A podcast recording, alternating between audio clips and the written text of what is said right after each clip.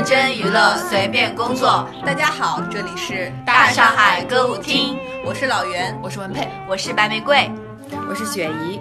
因为我们这次趁着五一进行密集录制，所以今天是我们录制的第二天。然后我们这一期录制的主题其实是跟爸妈一起看电视。然后这个主题的契机其实有两个，一个是。就是疫情期间，我们其实都和爸妈有了很长一段时间共同相处，这应该是我们工作以后最长的一段时间了。嗯，周围有不少朋友都觉得这段时间和爸妈相处其实并没有想象中那么难。然后我们有很多非常温情的亲子时光，就想大家一起分享一下。我接受到反馈是这样的。好的。然后还有一个就是，呃，因为我们之前有。录过一期电视剧、电影儿和综艺推荐的一个节目，然后那期节目白玫瑰的父母也听了，然后对我们就是大加赞赏。但是我们发现后几期经常是和偶像啊什么这些相关的，就爸妈听起来门槛会有点高，所以我们就想能再录一期白玫瑰爸妈可以收听的节目。刚好五月十号也是母亲节嘛，我们就希望能做一个母亲节特辑，所以这期就要大家一起来聊一下呃，之前和爸妈一起看电视的经历。然后我们这次还是有远在天津的雪姨跟我们一起连线。我们先来说一下疫情期间大家有和爸妈一起看电视吗？都看了些什么东西？我呀，我其实跟我爸妈在家里没有看特别多的东西，我们只看了一部电视剧，叫《鹤唳华亭》，堂姐夫那个罗晋的那个。对对对，罗晋的那个。其实那个剧，因为大现在大家的状态，我不知道你们怎么样。现在我们家基本上已经告别电电视了，就是大家会吃完晚饭，然后出去遛个弯儿，然后疫情期间也停止了这项饭后唯一的娱乐活动，然后就会各自瘫在沙发上，一人占一个沙发，然后开始玩手机。在我妈的强烈建议下，我们打开了电视，然后就开始找剧啊。靳东的剧都已经看完了，怎么办呢？然后找到了《鹤唳华亭》。那白玫瑰呢？和爸妈一起看了哪些？我爸爸不怎么看电视剧，然后主要是跟我妈妈，因为我妈妈有个 iPad，然后她她就是，呃，会吃完饭之后我们一起坐在一起，然后不开大点大的电视，然后有的人玩手机，我妈就用 iPad 看电视嘛。我跟她看过一个剧叫《澳门人家》。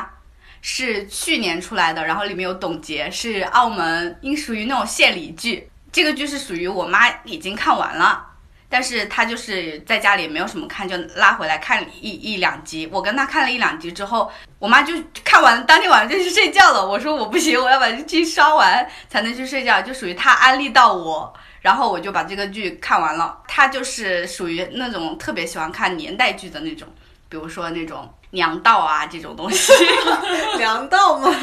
说到娘道，特别搞笑。今天我问我妈，我说你最近在看什么剧？她说我昨天在看一个电视剧叫《妇道》。我是，然后我就去查了一下，这个剧是二零一四年的，里面刚好也有靳东。就我爸就没有没有什么剧，但是我爷爷很喜欢看电视剧，就是他会一直要求我们给他放。王宝钏与薛薛仁贵啊，《大唐英雄传》类似于这种，我们如果不放他，他他跟着我们看一剧的话，他就看着一会儿，然后就坐起来就说：“你这个不好看，我要去看新闻联播了。”我疫情期间给我看了超多剧，呃，都是一些嗯国产剧，比如说《锦衣之下》《三生三世》。你妈也看了吗？我妈对迪丽就是迪丽热巴，我妈指着迪丽热巴说。这女的谁啊？长得这么丑。然后我说，你知道她在网上被称为就是什么什么被评什么金鹰女神啊什么什么的。我妈说，现在你们年轻人的眼光怎么都这样？这女的长得一点也不好看，怎么怎么样？我们俩就就这种当代女性的分歧还讨论了一下。她就觉得迪丽热巴的长得很凶，就是眼睛这块儿。就是，反正就是他觉得不讨喜的长相。锦衣之下是是我奶奶在看，你奶奶？对我奶奶在看，我奶奶喜欢看古装剧嘛。她是真的属于那种，就是像，比方说我中午十一点去做饭了，但是那个电视在开着，然后这一集已经演了好多遍了，然后下午的时候她做完饭，她会再重新把这一集再看一遍，就以至于我们家可能一直就是有一集可能会播放好多好多遍。我说这集已经看过，我们能换下一集吗？你看过了，我还没有看过，怎么怎么样？我妈也这样，我妈也经常这样。她说：“你看，你在那没事在床上躺着，你都看完了，我这一会儿收拾收拾这，一会儿收拾收拾那，这一集我都看不完整。”然后我自己在我们家电视上看了《想见你》，然后他们就被迫陪了我看，因为我手手机投屏到我们家电视嘛。然后我看《想念你》的时候，我妈就在旁边说：“你都多大了，还看这种青春校园剧？你赶快去找个男朋友啊，怎么怎么样？”就这种。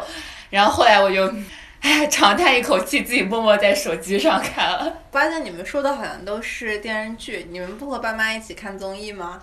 春晚一起看了，对，春晚春晚是必须每年一起看的。综艺我爸妈更看不过来。我之前看《偶练》嘛，然后就也是在我们家电视上看。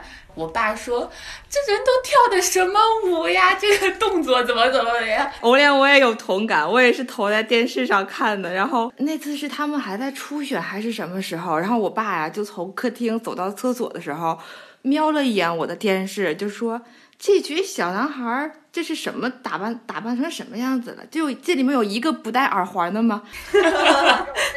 那老袁呢？我其实跟爸妈一起看电视机会比较少嘛，然后每次回家的时候，我也都是出去玩了。然后这次因为不能出去，所以有很多亲子时光。因为一年到头也不怎么回家，所以会非常有意的说，哦，这个时间段如果我爸妈在外面看电视，我会想说专门出去陪他们看一会儿。这种时候通常是晚上我爸下班回来。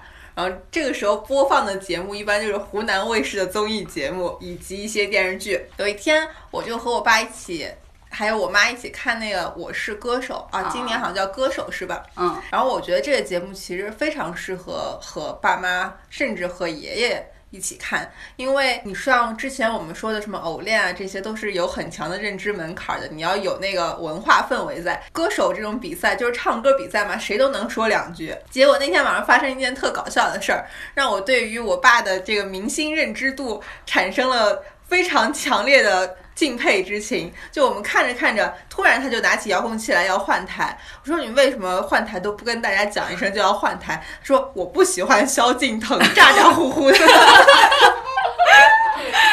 我印象很深刻，当时萧敬腾要唱那个《海鱼恋》啊，是很咋呼的一首歌。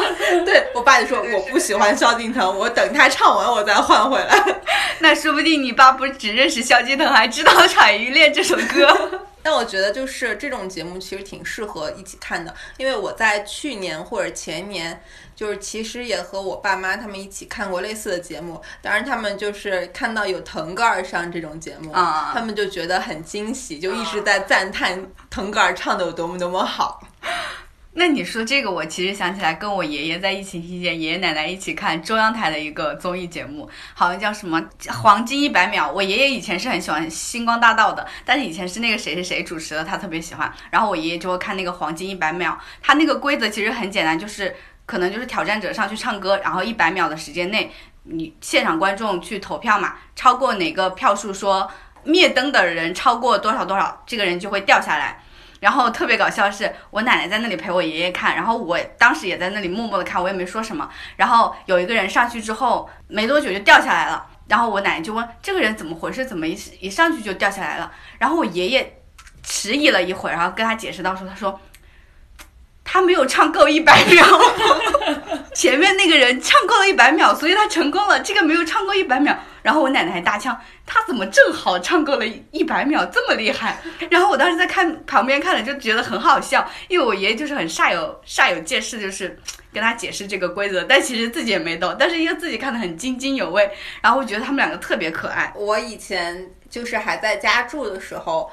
初中、高中大家都很喜欢看湖南卫视的综艺节目嘛，然后那会儿主要看《快乐大本营》什么的，就是我爸妈就我爸妈我妈还好，但是我爸就会经常就是嘲讽我说坐在电视机前面傻乐什么的。我爷爷和爸爸也是，我爸也是，他们觉得那些节目很 low，而且就是。我爸是对《快乐大本营》这个节目有非常强烈的鄙视，然后他就他就说这个节目一点正经意义都没有。谢娜，然后我妈就说谢娜像个疯子一样。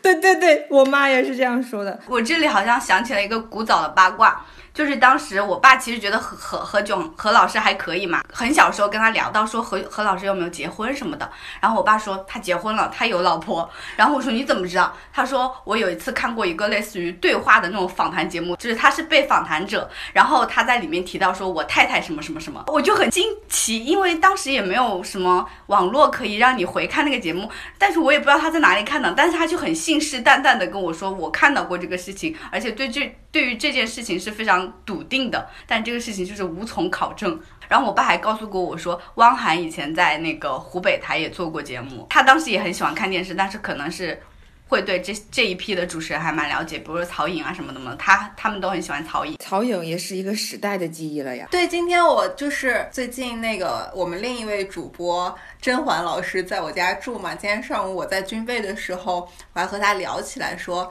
以前还挺喜欢曹颖的，因为我们还看到曹颖在全盛时期还演过一些电视剧，对，我还专门去搜了一下。他的有一个电视剧里面还有靳东呢，哦，是吗？叫《少年大钦差》，好像是，我我记得那里面好像有曹颖，靳东在里面演了个太监，是一个长得特别帅、特别帅，然后武功高强的太监。我那部剧我知道的靳东，当时觉得这个太监长得还有点帅呢。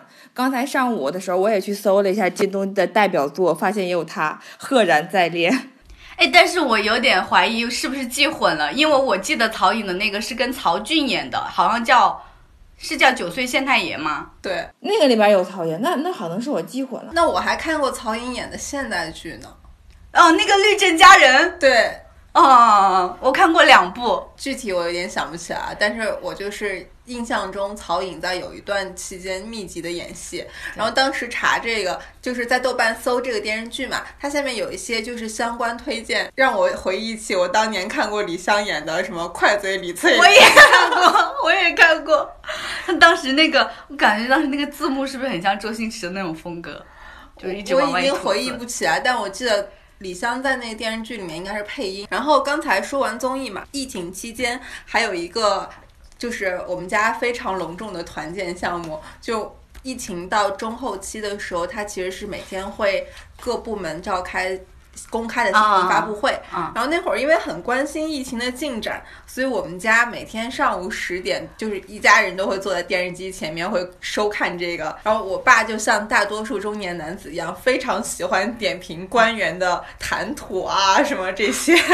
然后我妈就是那种，因为我妈最近狂热。喜欢刷抖音，她就会每天从抖音上获取大量的疫情相关信息，所以她就会在我们看那个发布会的时候给我们穿插好多就是周边信息，比如说什么，我昨天看到人家说什么什么什么哪儿有个特别感人的故事，要不说我看到谁谁谁哪哪哪发生了什么更惨的案件，就是我发现我妈现在主要的信息来源就是抖音上的那些，说到这个，我想到就是因为我妈今天跟我说，他也开了抖音账号，他说发了两个视频，我说我没有，我没有办法去知道你发了什么东西。那那是从什么时候开始，我们父母的一代开始用抖音的？我妈应该是去年的时候，哎，她去年的时候设了一个呃抖音账号，然后用的是我的名字，不知道为什么我们部门的领导刷到了，然后我们领导还从隔壁屋特意过来跑来问我说：“这是你家吗？你看一眼。”我一看，这不就是我舅姥爷那个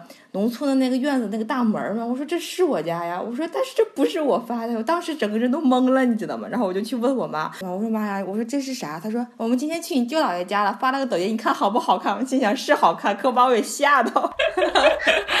你的 ID 被你妈妈抢住了。就不知道为什么我的领导会会刷到我妈妈发的抖音，好奇怪呀！呃，电视剧我是跟我爸一起断断续续的看了《精英律师》，就这部剧他应该已经看过很多次了。就每次如果我跟他一起站那儿看一会儿，我就会问他这个剧情的发展。其实我也并不想知道剧情发展，但是为了营造我们俩是在一起看电视，我就会问他一下。我发现我爸。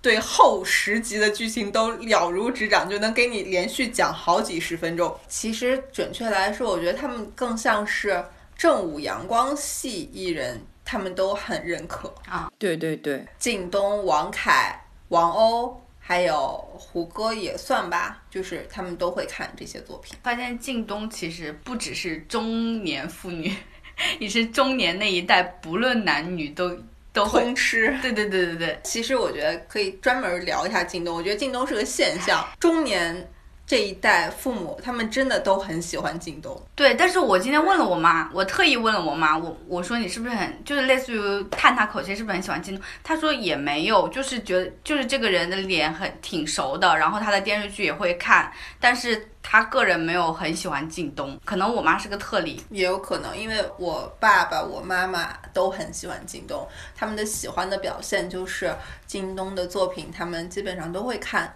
因为靳东的作品其实基本上都是上新剧，嗯，这可能和这个传播渠道有关系，就是他们很少会接触网剧，但是卫视播的他们一般都会看。我揣测我爸妈，就是我觉得靳东在他们心里应该是属于那种呃中国上流社会或者说精英阶层的一个形象，他是一个比较有代表性的，而且他演的那些电视剧也都是。呃，精英律师，对大都市的，要不然是精英的律师，要不然是什么高管，是不是？那个呃，前半生里面他是不是演的是是，就是那种家庭事业有成，然后什么绅士啊，又得体，然后长得也好看的，就是一个人人瞻仰的那种角色。那靳东这个戏路应该维持挺多年了，因为我妈看的这部《妇道》一四年的，他在里面演的是少爷。早期的靳东还是很欢脱的嘛，他还演过太监呢。我看的时候，他演的是太监，他还演过一个闯关东呢，里面演了一个日本人。闯关东里面竟然有靳东，他是一个跑类似于跑龙套的角色，就是戏份比较少。因为因为我妈妈的同事还有朋友都说那个里面的靳东长得特别像我爸，他们每次看闯关东的时候看到那个人都会过来跟我妈讲说，哎，那个人长得特别特别像那个像像我爸。然后我妈就慕名去看了一眼，然后我觉得我妈喜欢靳东就可能跟靳东有点像我爸有关系。怎么感觉是狗粮呢？对我妈以前还特别喜欢陈宝国，就是演大宅门的那个，那个也特别像我爸。那我是因为我觉得我爸很像张国立，我对张国立有一种父亲般的好感，就那种国国字大脸，感觉就是就还蛮像。我一直跟别人说我爸长得特别像欧阳震华加刘青云。对对对对对我，爸呃有一次他的那个微信账号呃不是好像是 bug 了还是怎么着，我就给他重启了一个网名儿，然后我就给他的网名儿是那个欧阳青云。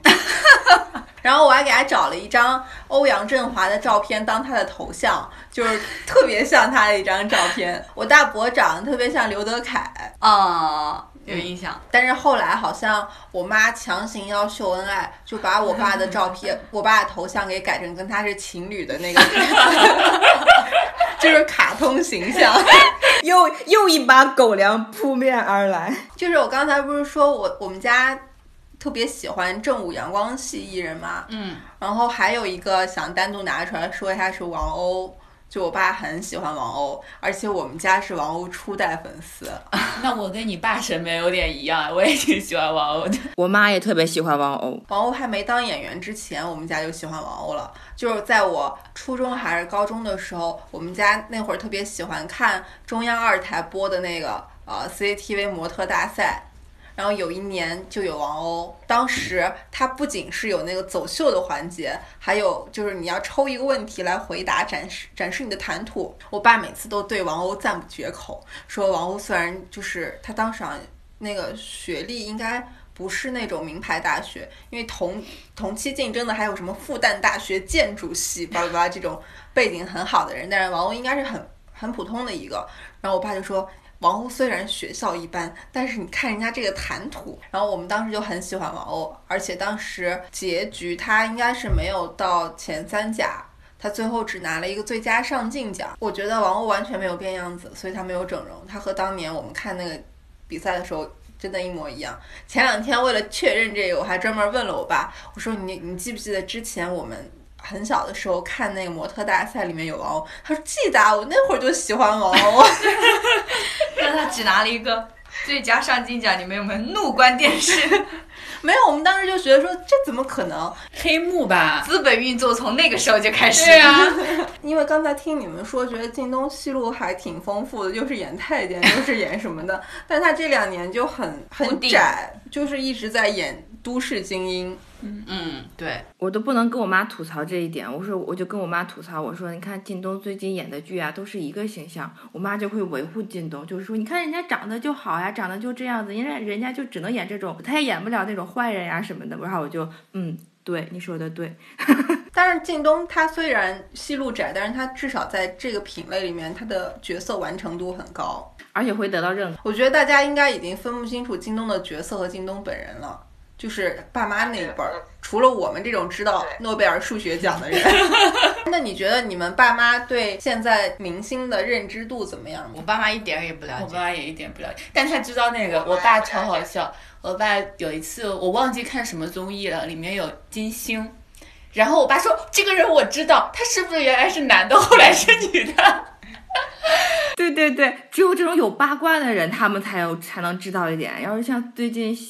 就是新起的这些小鲜肉啊什么的，就九零后的这一批，他们像杨紫呀这种，他们知道，别人就不知道了。那我觉得你们爸妈还是没我爸爱看电视。我爸对明星的知晓度超出我的认知，他都认识萧敬腾。对对对，萧敬腾已经很让我惊讶了。然后还有一个让我惊讶的事儿是，今年春晚的时候，认识肖战啊，不认识 肖战。我妈妈认识肖战，被我带的。我当时看带他看那个北京卫视的春晚，然后肖战和靳东不是一起要合唱歌嘛，我就用靳东去诱惑他，我说妈，咱俩一起看那个北京那个春晚呗。我妈说为什么？我说靳东有表演。然后我妈说行，我说我哥也在里面。我妈说那那这不是强强联合，所向披靡了。我说对对对。然后我俩守着电视看，我爸俩旁边跟看俩傻子似的，你知道吗？今年春春晚的时候有很多就是还挺年轻的明星嘛，就我觉得就是我当时还写稿子了，我说今年春晚爸妈旁边一定得有我们来做就是解说，不然他们这个节目可能没法看。但事实证明是我爸给我解说，那些流量明星不是会一起出来唱歌嘛？然后我爸就说：“这不是李现吗？这不是陈伟霆吗？”我说：“你为什么认识李现？”他说：“我有看那个《亲爱的热爱的》。”天哪！让你爸爸离电视远一点。我震惊了，真的，我震惊了。我妈妈每次吐槽我们家，就会说：“你们家都喜欢看电视，从你爷爷到你爸爸到你，一天到晚就守着那个电视。”太 好笑！我觉得我爸妈对明星的认知还停在黄晓明那个 那一代。黄晓明也是颇受父母那一辈喜爱的一个人。的，是的。春晚的时候他一出来，我妈妈都都特别开心，说：“你看黄晓明，人家长得就是好看啊。”我说：“对，就是好。”我爸妈应该是因为《大汉天子》，对那个有三部还是几部，反正我爸妈都都一起看了，然后就很喜欢黄晓明，觉得黄晓明当时演的很好。好像后来的那些杨过啊什么。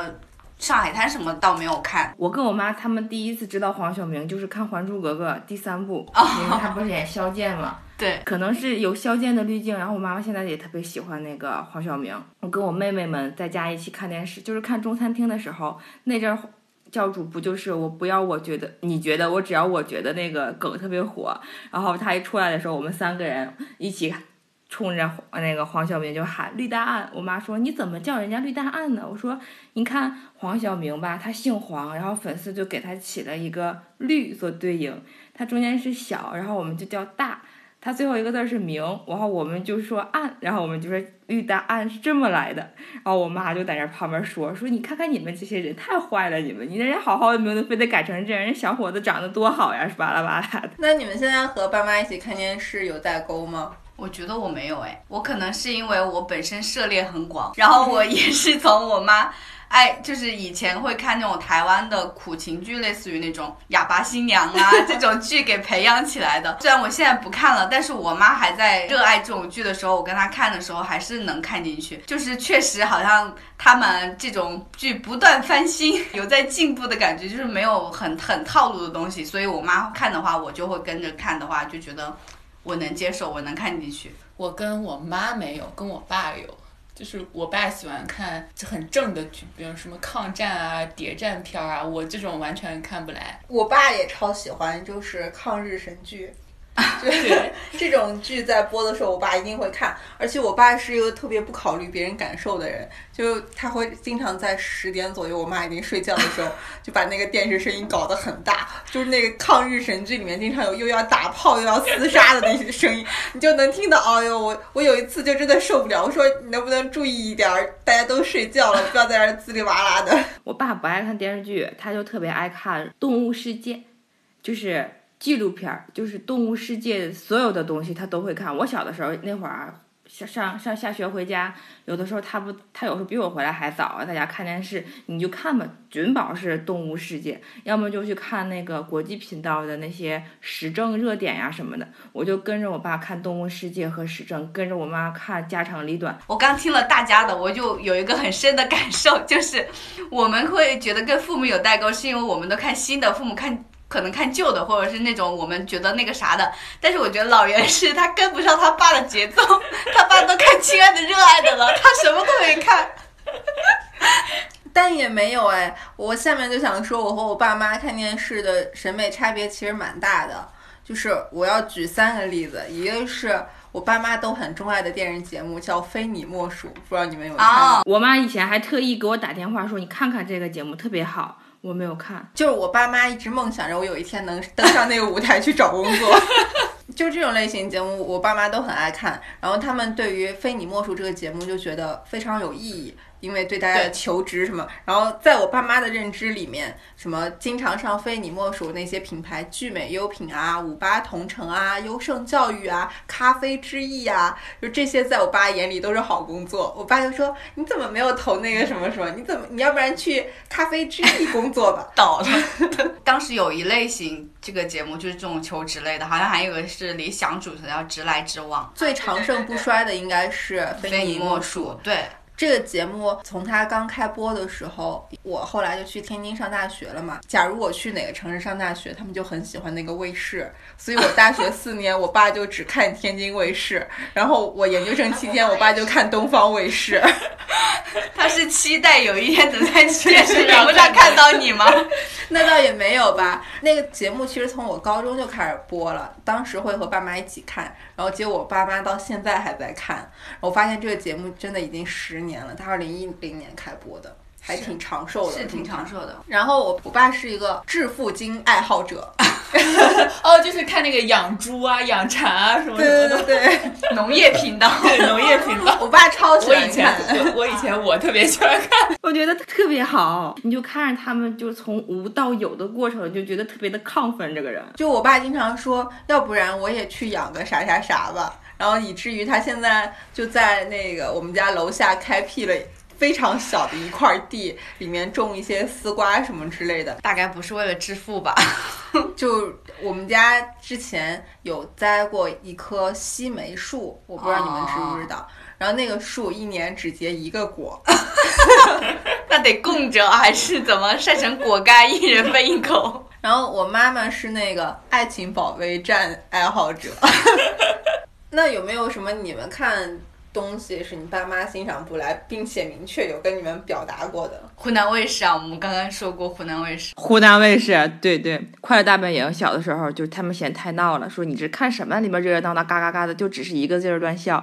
然后尤其是谢娜，我爸爸现在对谢娜的观感都不是很好，就是可能因为我小时候看太多了。我觉得如果有条件的话，我觉得我们那一代的人可能会在网上，不是就是。会会去一个途径说抵制湖南卫视，类似保护小孩子的身心健康，抵制湖南卫视这种。我妈特别反《爱情公寓》，就是我妈觉得《爱情公寓》就是一个在样板间里面有一群人在那边瞎嘻嘻哈哈的东西，她觉得特别假。然后她说，她问我说：“那你现在的？”那个租房生活是跟《爱情公寓》里面一样的吗？我说当然不。他就说那你看这个干嘛？你这不是自我欺骗吗？怎么怎么样？我说就搞笑啊。他就说那你从里面学到点什么了吗？你妈妈怎么跟我一样？然后我就特别无语，然后他就觉得这些情景喜剧是很没有营养的。我工作以后其实很少和爸妈一起看，就是我喜欢看的东西。因为首先我喜欢，我如果看日剧、韩剧、美剧这些，我也不可能在我们家电视上找得到。然后我又不会使用互联网电视，我也不会使用投屏这些功能。我们家电视机虽然是互联网电视，但是它就是承担着一个机顶盒电视的作用。我想看的东西，其实我们家电视上没办法一起看的。然后我想讲一个，是之前我和文佩老师在上海有看过一个电影，我们俩都特别喜欢，叫《四个春天》。嗯，然后这个电影就是讲特别温情的家庭生活，它是一部纪录片，而且节奏其实你可以说它很慢，但是看着特别舒服。它《四个春天》讲的就是在外的这个儿子和爸妈一起度过的四个春节。然后你能感受到那个时间的流逝。他的父母都是那种非常可爱的老人，而且都有自己的兴趣爱好。他爸爸超厉害，就是已经七八十岁了，就每天特别积极的和邻里就是要互动，还会上山摘这个采那个，还会剪视频，对，还会剪视频，还会 PR，还会录像。而且我觉得他们看了那个电影以后就特别呃。感动于他们家很早就有家庭录影这个习惯，所以很多大家一起相处的画面都被保留下来。我觉得这种东西是要经过岁月的沉淀，你才会体会到时光是这样流逝的。我觉得这电影我特别喜欢，当然看了以后很感动，非常适合和我爸妈一起重看一遍。然后我就回家的时候和我妈一起在那个平板电脑上想看一下，结果看了不到十分钟，我妈就睡着了。太慢了，剧情没有照你想象的发展。就是虽然我是怀着美好的期冀，希望能在这个电影里面让我妈意识到，就是我还是很珍惜和他们一起的时光的。显然我妈并不在意这件事儿，所以后来我就觉得，呃，和爸妈一起看电影的话，我会选那种就是感官刺激比较强的。或者是一些主旋律大片儿，我觉得我爸妈应该都还挺喜欢看的。就是今年春节的时候，我买我很早超早就一开售的时候，我就立马买了《中国女排》。今年就是那电影临时撤档的时候，我们家其实还挺沮丧的。我爸一开始态度特别坚决，我爸就说什么：“我不管，我要去看。” 怎么这么可爱？他就一定要看，我也不知道他是心疼电影票钱，还是真的很想去看。你说到这个，我想起小时候，就我爸也挺挺喜欢看那种体育节目，但他好像最喜欢看的是足球。我觉得我爸也没有很搞清楚足球的规则，因为我记得我小时候问他越位是什么意思，然后他跟我解释了很久，也没有说得很清楚，但是又又很想跟我解释，但是我后来也不知道什么意思，然后。嗯，我记得印象很深的时候，好像是当时是《加油好男儿》的时候，他们有那种城堡的直播，东方卫视会放。我当时那个时间跟他撞了，他想看一一场什么足球比赛，我想看那个直播，然后我先让他看了一会儿，我就默默的调回来了。然后这样拉扯几次之后，我爸生气了，生气了之后他就跑到公园去坐了，知道吗？就是一个人在公园里坐着，然后我妈看出来我爸生气的时候，你快去哄他，他真的生气了。然后我就跑到公园公园去，我就说。爸爸，对不起，你还是去看场球赛吧。然后我爸说，我又没有别的爱好，我就是想看一下自由赛道，特别搞笑。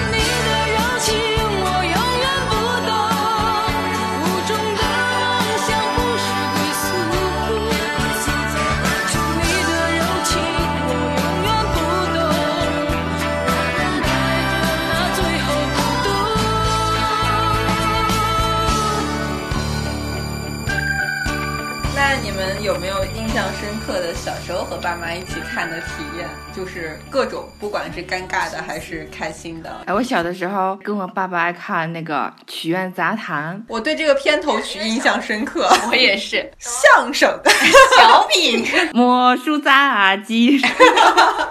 因为我们家以前住的房子比较小，然后我小的时候就是妈妈以前拍过一张照片，就是小的时候我经常跟我爸一块看电视的时候的那个最长的状态，就是我爸坐在小沙发上，然后我坐在我爸的腿上，我爸。搂着我，直到我坐不到我爸的腿上的时候，我俩才不这样坐着看。然后就是印象最深的就是那会儿看姜昆他们的那个相声，也忘了是什么了，具体的也忘了。那张照片应该挺有意思的。对，应该保留下。对对，就是小的时候一直那样，但我现在我都特别黏我爸，就是我爸只要在旁边，我就自己啊坐沙发，就坐着坐着坐着坐着，你就坐到我爸旁边去了，就可能把脚啊你得搭到搭到他的身上，或者你的胳膊啊得搭着他的胳膊。就联想到就是小时候，不管小了还是大了，就爸妈都会很纠结，你究竟爱爸爸多一点还是爱妈妈多一点？但是我小的时候是我只要一凑到我妈身边就，我妈就说：“哎，你太热了，烦人，走走走，一边去一边去。”然后我凑我爸身边去，我爸就不不赶我，不撵我。我妈妈就是非常喜欢和我爸争风吃醋，然后我妈呃有一个特别抓马的行为，就我当时高考没考好嘛，其实那会儿高考没考好是生气自己，但是我妈总觉得我在气她，我也不知道她为什么会有这种想法，就是本来我没考好我就很 down 了，我就每天在家很难过，然后也不想和大家说话，然后我妈就觉得我在针对她。有一天我妈让我给她出门送什么东西，在大街上哦。我妈就哭着说：“我一点也不爱他。这是电视剧的情景。然后我在街上就特别尴尬，因为我根本不知道该怎么回应这种说法，就是我很难说那种就是嗯明确的表达爱或者不爱这种。我也说不出口这些。我感觉小时候好像我也不太能，但是就现在了，我每次回去可能会会跟说妈妈我好爱你，我好想你啊这种，我感觉他是心里很开心，但是嘴 嘴上是，你就是说你走开点，哎呀有什么好想的，又不能什么什么什么之类的，就口嫌体直那种。我小时候就是看电视非常奇特的体验，其实是和我奶奶一起看电视，因为我以前呃小学的时候是和我奶奶一起睡，然后。我奶那个房间有个电视机，那会儿她希望就小朋友早睡嘛，就是九点就让我睡觉，但是她就会开着电视躺着继续看。然后我们那会儿我们俩特别喜欢看《半生缘》，就是林心如和蒋勤勤那版。然后中间有个很经典的桥段，剧情不是很狗血吗？对，有个很经典的桥段就是。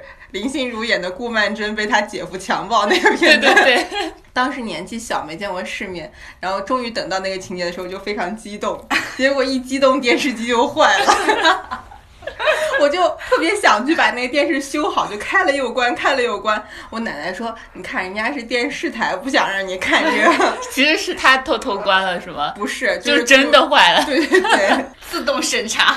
然后等那个片段过了就好了。我小时候每次碰到这种亲热的镜头，我妈就会说：“哎呀，你去厨房给我拿点什么什么东西，就要把我支开，就不让我在现场。”那不是现在的我吗？就电视剧没有一个电视剧没有亲热的镜头，就很尴尬。每次到那儿的时候，我有的电视剧是我自己之前看过，然后再陪他们重新看一遍，我就知道完了要到这个点了，我要给自己找点事儿，我就会转身去趟厕所，或者是去厨房拿个吃的啥的过来。那但是如果是猝不及防的。突然来这么一段，我就只能低头假装跟大家在聊天，没有看，顾不上。等到过去之后，再抬头过去，然后再再用余光看一眼我爸我妈的状态，发现他们特别的淡定。就是面无表情的还在看刚才那个情节，我觉得可能是我多心了，是我是我自己的内心不够强大，不够纯净，不够坚强。那我好像没有这种尴尬时刻，因为一个特别的原因，是因为我爸妈就是工作很早嘛，所以晚上睡得很早，所以我们一起看电视的那个时间段就是看新闻，就是不存在这样的尴尬。我们就特别喜欢看那个。湖北经视的那种民生新闻频道，就看里面各种新闻进行评论，然后就就是可能培养了一下我的这个新闻理想这种。但是我自己看偶像剧啊，看综艺看很多的原因，是因为我爸妈先去睡了，然后他们睡得很好，就是完全不知道我在看什么。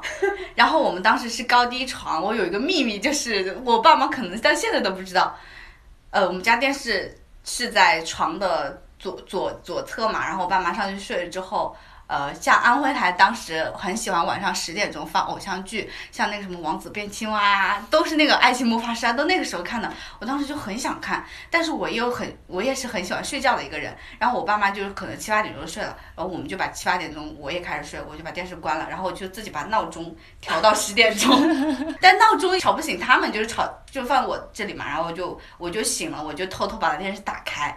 然后我还能听到我爸妈在上面的床，就是可能翻身啊，可能有出现什么声音，我就立马用遥控器把它给关掉。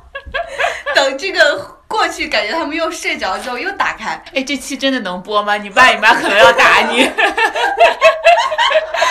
已经过去了，没关系。那我看电视还有一个特别不好的体验，我大伯他因为是大学教授嘛，他就是那种就希望我看什么都学到点儿什么。然后我印象很深刻的就是，呃，我刚读研或者其实上大学的时候就稍微有一点，他觉得觉得我是个文化人了，他就经常让我点评春晚的各种价值传递，巴拉巴拉。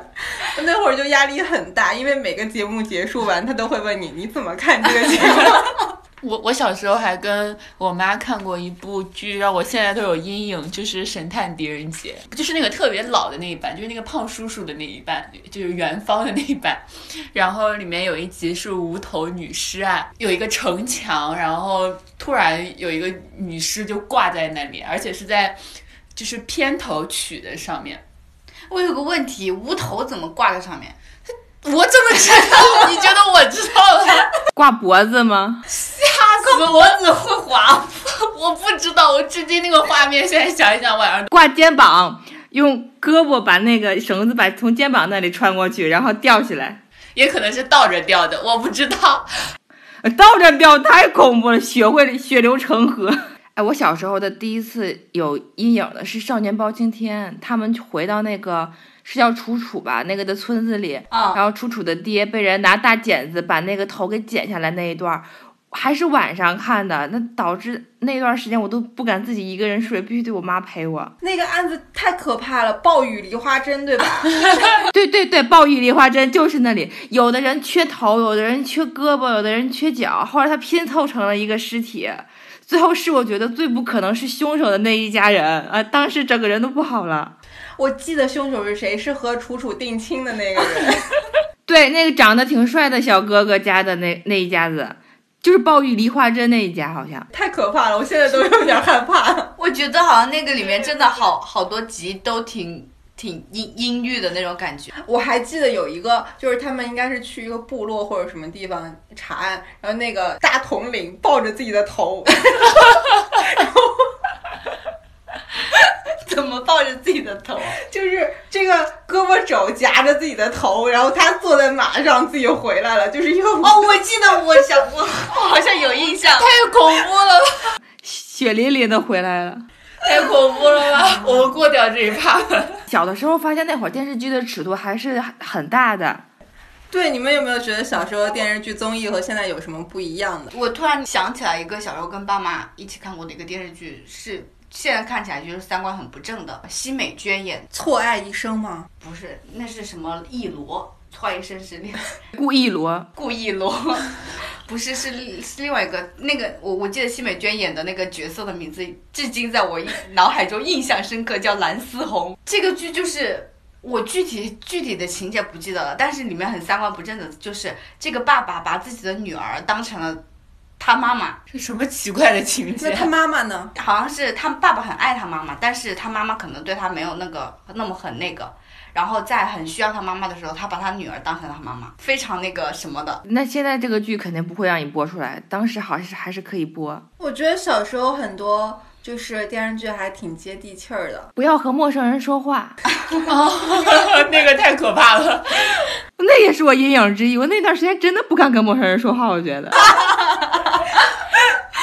我觉得你刚刚说市井的那个，我想起那个什么贫嘴张大民是想说那个，因为我觉得那个剧就是很好的一点儿在于，它又有一点市井，但是它传达那些内容又让你觉得很很温暖。对对对，然后也有很遗憾的地方，因为它中间也涉及到有谁去世啊，啊他们的命运也是命如蝼蚁般的那种感觉。张大明是不是住的那个房子家里有棵树？对，是不是那个？对对对，我小时候对这这个事情也很印象深刻。怎么？因为我一直想不通，这样怎么能够不漏雨可以住在里面？我记得那个剧就是看到最后心里面会挺不舒服的，嗯，因为尤其前期他们的基调是比较开心的、温情的生活，一旦最后当所有的悲剧都开始一点点发生的时候，就觉得啊，好难接受啊。嗯，但那个剧真的挺好看的。我从小大家一以贯之的爱好就是喜欢看都市爱情剧。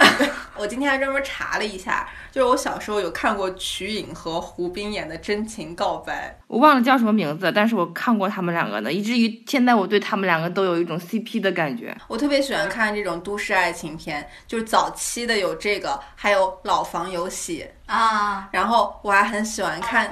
你们知道，就是最先听梁静茹的歌，我不知道你们听的是什么，我听的是《勇气》。嗯，然后是勇气。我听《勇气》是因为它是当时我看的一个剧的片尾曲，然后那个剧讲的是呃花样游泳教练 之间的什，么剧啊？是都市爱情剧啊，就是其中男主还是女主的身份应该是。花样游泳的运动员还是教练，就是他们之间发展出来的爱情故事。我觉得以前的都市爱情剧好丰富啊，就是他们的人设和他们的职业丰富多彩，有各行各业的，比如说什么教练啊，医生都是天使惹的祸。哦，这我觉得这是属于中期吧。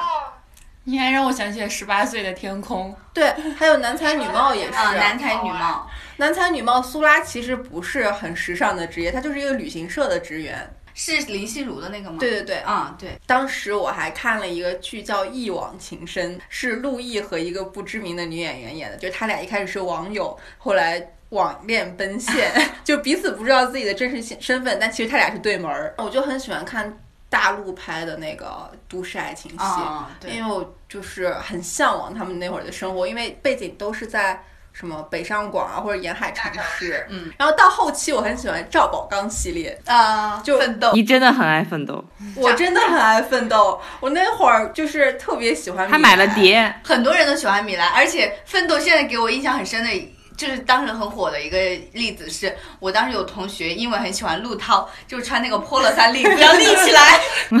对，我觉得奋斗真的是一个很成功啊。还有那个加恩，加恩次方我也很喜欢。还有那我的青春谁做主？嗯，对对对对。但近几年我就没有看到我喜欢的这种类型的都市爱情剧了。你不爱赵宝刚了吗？青春痘爽子，我看了那个剧。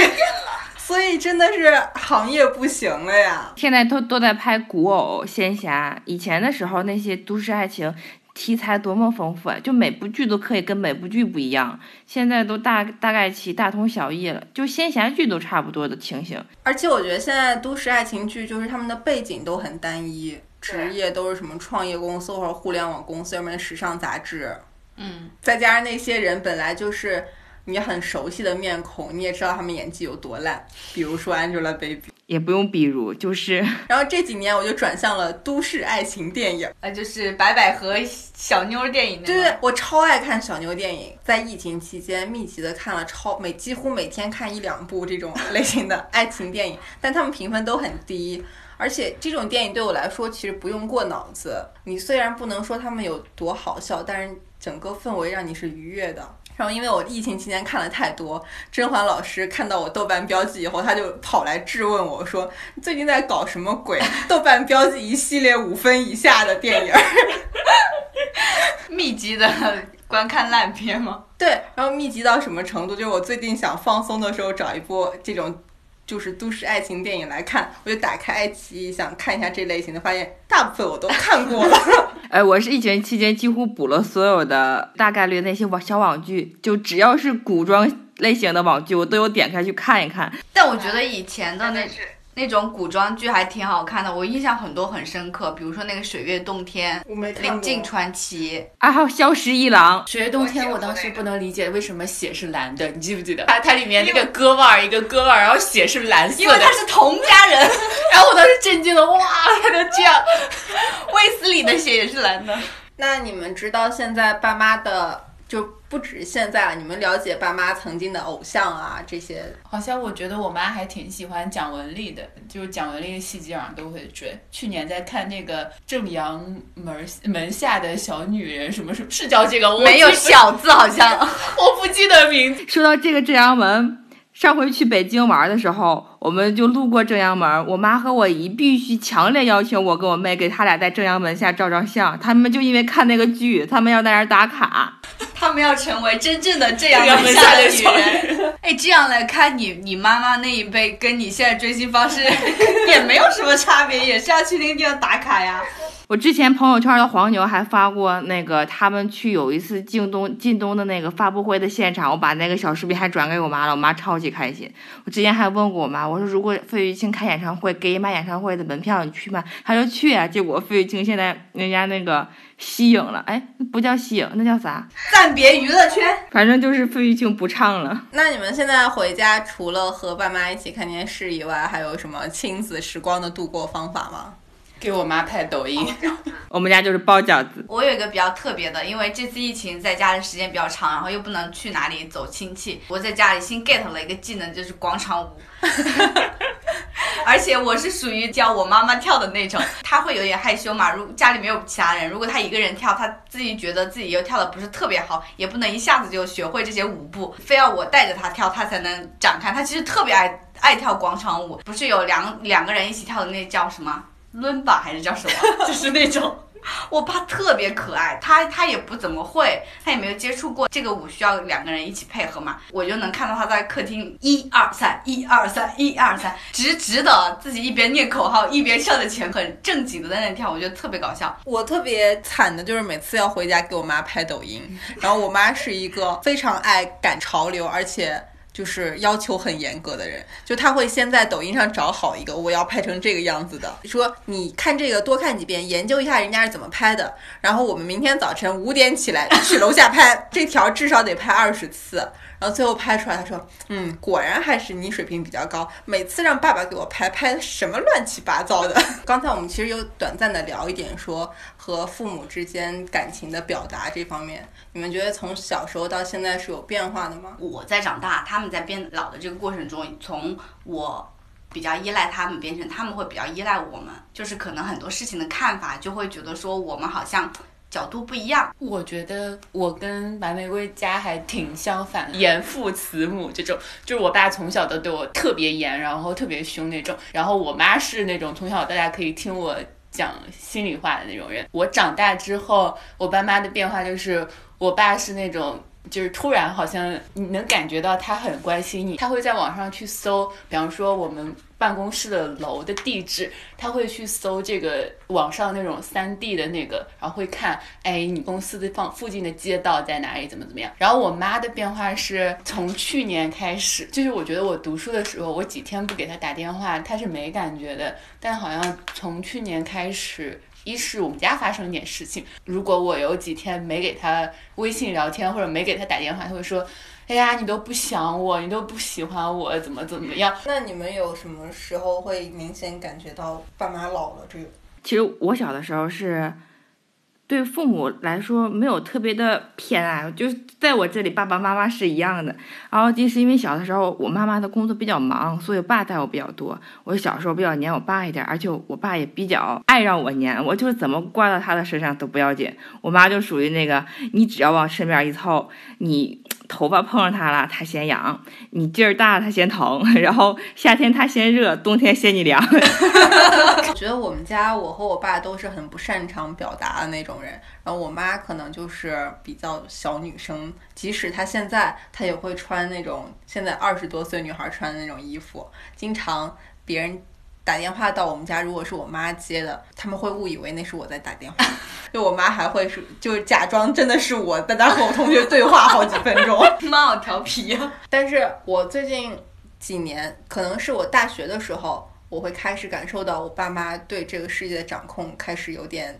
掌控力不足，有一个非常印象深刻的事件，就有一年我爸妈的微信好像出了一点小 bug，就特别着急。然后晚上的时候，他们就是连打好几个电话，说想要了解这个微信怎么能够恢复。当时觉得他们特别着急，就着急到挂了电话，我都觉得有点不安心。我就远程指导我一个小学同学，亲自去我们家里面，替他俩把那个微信 bug 给修好了。而且我那个小学同学，因为我们俩从小就关系特别好，就经常每天打电话，是个男生。我爸对他印象特别差，我爸就很担心我要和他在一起。结果那次他去了我们家以后，就是他本身特别怕我爸，克服了心理障碍去我家帮我爸妈修手机，然后我爸就是还一直冷脸对着人家。但我有时候特别不放心，就自从我炒股，然后我妈觉得很好玩，她就想要炒股嘛，然后她让我教，但是。我其实这种东西远程教不了嘛，我就说那你跟着我买吧。他就总觉得说他不知道从哪儿听来的说，就是一家人不能一起买同一只股票这种奇怪的 那种规则什么的。然后他就去网上下了一些那种乱七八糟的那种教炒股的那种课，比如看什么 K 线，我都觉得特别害怕他被骗。然后有一天。他又给我截了一张图，是他什么炒股软件上的图。那天就真跟他急，因为那个什么融资融券的，我很害怕他加杠杆，就是这种市场一加杠杆，我们家万一破产了怎么办？我就那天打电话跟他发火，我说你不要搞这种乱七八糟的东西。然后就在电话里面隔了一就是一分钟就不敢讲话，然后说哎呀，那我后来说。呃，我想让你教，但是你又那么忙，然后你又跟我远程又教不了我，我只能就是听别人给我讲怎么怎么样。我一直很抗拒他去接触这种新事物的东西，偏偏他觉得很好玩，他觉得是他中年生活的一个新，打开了一个新世界的大门。就是我觉得这个是一个很矛盾的事情，你总觉得跟爸妈无法沟通，是你们所处的信息环境不一样，但他们如果主动想跟上你的信息环境，你又觉得他们是没办法融入这个过程的，你主动要把它排除在外，但是你又不去主动融入他的信息环境，你在抗拒他进步，在抗拒他接近你吗？因为刚才听你说跟爸妈发火，我又想起来我妈之前跟我发火那件事儿。我妈过生日，我没想起来，我妈大早上五点多给我发微信说。不是跟你说过了吗？有爱要大声表达出来。我昨天等了一天，等你和爸爸给我送生日祝福，你们一句话都没有。哎呦，我就感觉他好生气。但那段时间我自己情绪也特别不好，我当时就崩溃了。这个就真的是有点没有办法解决的事情。其实因为有很多事情我们在外面面临的压力。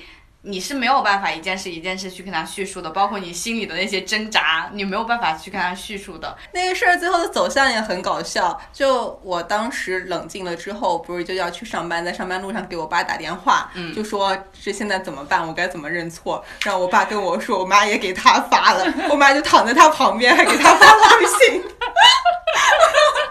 我 啊，我爸妈也特别搞笑，就是。吵架的时候，我爸会用朋友圈跟我妈进行对话，就类似于转发那种，哎呦，就是夫妻关系的那种文两性文章。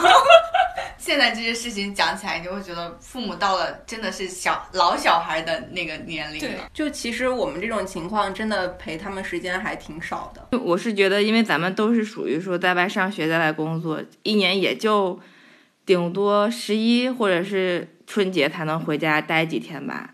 就你想这一年跟父母不见再见面的时候，还是挺能感觉到他们的变化的，就是能感觉到他们在变老。但我有一个比较庆幸的一点，就是我妈这么多年来一直坚持留少女齐刘海，然后她也不白头发。我爸头发白比较多，然后总让我妈给他染。我当时听到她说，我说不要染，就好像对身体不太好。然后我好像是听到谁说，她说。如果回去回老家的话，爷爷奶奶看到我爸爸头发白成这样，会很难过的。希望大家有以后有时间，还是多陪陪爸妈。虽然这句话说的有点太轻巧。好，那我们今天就先到这儿喽，因为我们下一场的嘉宾已经来了，已经让他等了好久。我我们最后需要祝福一下吗？对对对，我们要给。就是大家的爸爸妈妈送上母亲节和父亲节的祝福，身体健康，万事如意。行好，那就希望他们每天都能开开心心的吧，永远十八岁吧，能做自己喜欢的事。那我要说一句很那个 QQ 空间的话，时光对我爸爸妈妈好一点，对大家的爸爸妈妈好一点。好，那我们今天就到这儿了，拜拜，拜拜。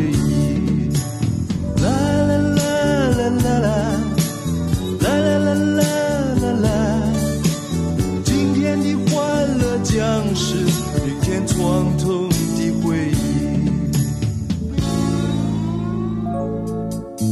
什么都可以抛弃，什么也都不能忘记。现在你说的话，都只是你的勇气。春天刮着风，秋天下着雨。春风秋雨多少，还是山盟随风远去。啦啦啦啦啦啦，啦啦啦啦啦啦，至少不用编织一些美丽的借口。